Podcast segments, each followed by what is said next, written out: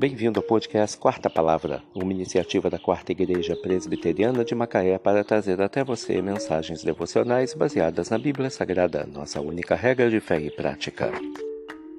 Nesta quinta-feira, 11 de janeiro de 2024, veiculamos da sexta temporada o episódio número 11, quando abordamos o tema Estes não têm raiz. Mensagem devocional de autoria de Charles Haddon Spurgeon baseada em Lucas 8, versículo 13. Minha alma, examine-se esta manhã à luz desse texto. Você recebeu a palavra com alegria. Ela mexeu com sua emoção e causou uma impressão vívida.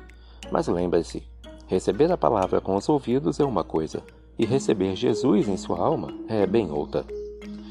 Emoções superficiais normalmente estão associadas ao endurecimento de coração e uma impressão vívida da palavra nem sempre é duradoura.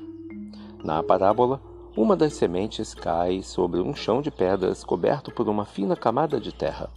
Quando a semente começou a criar raiz, ela esbarrou na pedra dura e então passou a colocar toda a sua força em empurrar o broto verde o mais alto possível.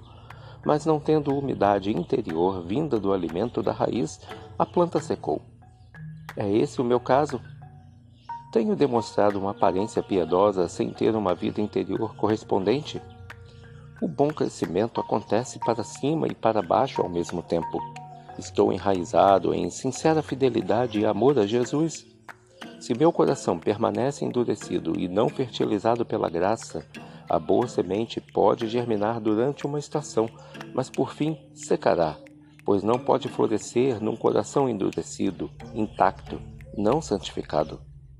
Conceda-me temer uma santidade tão rápida no crescimento quanto carente em resistência. Semelhante à planta de Jonas, conceda-me falar do preço de ser um seguidor de Jesus. Acima de tudo, conceda-me sentir a energia do seu Santo Espírito. Então terei uma semente duradoura e resistente em minha alma. Se minha mente permanece tão inflexível quanto era por natureza, o sol do julgamento vai queimar e meu duro coração ajudará a aumentar terrivelmente o calor sobre a semente mal coberta. E minha religião logo morrerá, e meu desespero será terrível. Entretanto, ó semeador celeste, que eu seja arado primeiro, e então lançada a verdade sobre mim, e me permita render uma colheita abundante.